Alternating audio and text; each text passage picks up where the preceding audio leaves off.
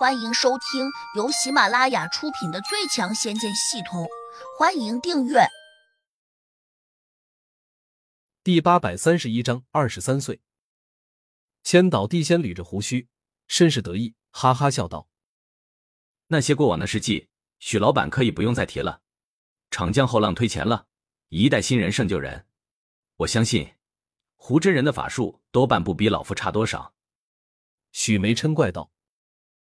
千岛地仙，你这就是在说笑了。你这样的地仙，法术独树一帜，在这一界完全可以横着走。胡真人才多大年龄，能和你比？千岛地仙摇头说：“你一直说胡真人年轻，也许别人只是驻颜有术，真实年龄或许在玄冥真人之上，也不一定呢。”许梅一怔，转头好奇的问胡杨：“不知恩公今年多大？”胡杨答。二十三岁，二十三岁，众人都愣住了。转而，两地仙又对胡杨露出了鄙夷的神色。均在想，他多半没有说实话，也不知是不是为了在许梅面前表现一番。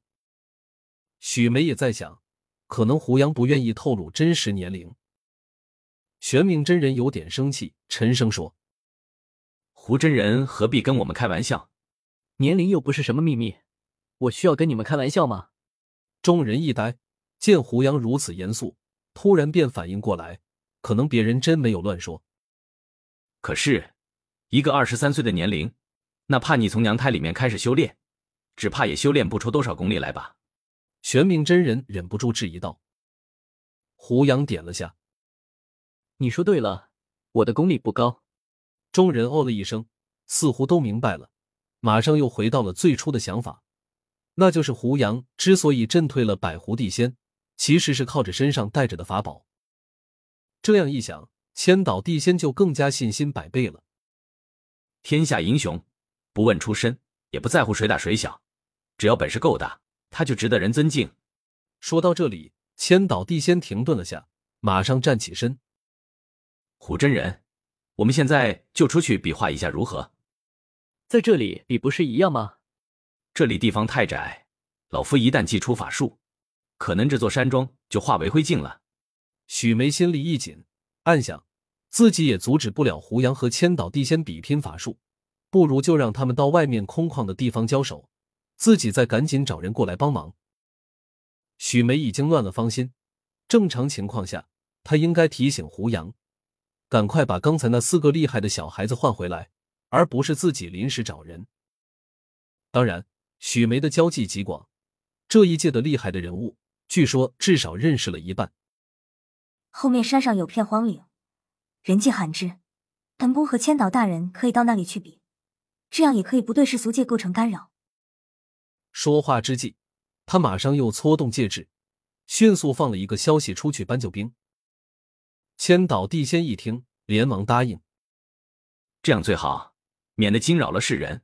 若不凡不高兴。”不过，倘若闹出太大的动静，他难免会到天上惨我们一本。既然如此，那千岛大人点到为止即可。你老意下如何？千岛地仙微微一笑，说道：“许老板这是处处袒护护真人，对他可是关心的紧啊。”许梅粉脸微红，支支吾吾的不知道怎么解释。两地仙和玄冥真人心里都很清楚，许梅一向能言会道，今日突然失态。多半是对胡杨动了真情，两地仙心里更加有点窝火，表面却没有露出来。他们平时之所以愿意到许梅这里来走动，那也是因为看上了许梅这种风韵多姿。哪知现在别人心有所属，且还是个不知名的普通的修炼中人，怎令他们心里舒坦？行吧，胡真人。千岛地仙板起脸，转身便往门外走。他转过身时。心里却在发狠的想：我今天一定要趁机好好的打击下胡杨这小子的嚣张气焰，最好毁了他这张小白脸，免得许梅见到这么英俊的他，就跟丢了魂似的。胡杨脑中系统忽然收到了来自千岛地仙的嫉恨，不免有点诧异。很快，他明白了，这个老家伙可能因为许梅对自己好，所以就吃醋了。冷笑，这种活了至少千年的地仙。竟然也会争风吃醋，说明修炼的还是未必有多深刻，也说明境界真的与年龄没有本质联系。出了门，千岛地仙在前面飞得不紧不慢的，可能有意带路，不希望胡杨找理由说跟丢了而不和他过招。不一会儿，众人一行五人飞进了后面的深山中，那里距离山庄大概已经有二十多公里了。胡杨忽然停了下来，叫道。不用再往里面飞了吧？众人连忙刹住脚步。许梅只想继续拖延时间，以期救兵能够及时赶过来，便说：“里面有一个湖泊，那里十分宁静，从无人烟。到那里去比，绝对不会影响到这外面的俗人。”言下之意，哪怕千岛地仙和胡杨在里面弄出多大的动静，都跟天上打个雷一样简单。哪知胡杨却说。三下五除二就搞定的事情，不会弄得那么复杂的。大家一听，均在想这是什么意思？难道胡杨只想做做样子，然后马上认输？想到此，千岛地仙立时又开始鄙夷起胡杨来了。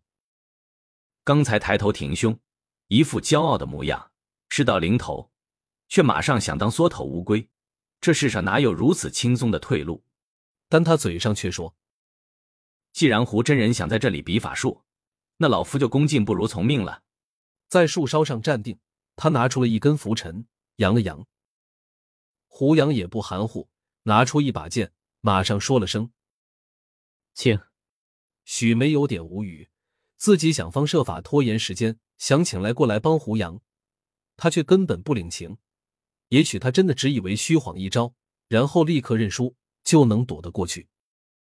百狐地仙悄悄的给千岛地仙传了个神识，不仅要打败他，还得给他留点记号，最好毁了他那张好看的脸。